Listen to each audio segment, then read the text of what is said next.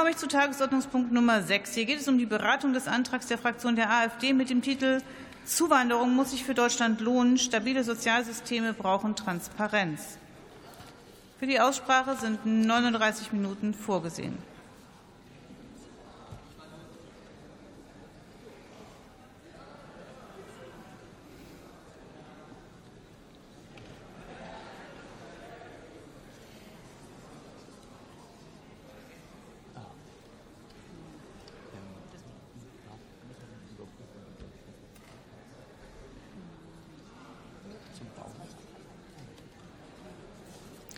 Das Wort für die AfD-Fraktion hat Ulrike Schielke-Ziesing.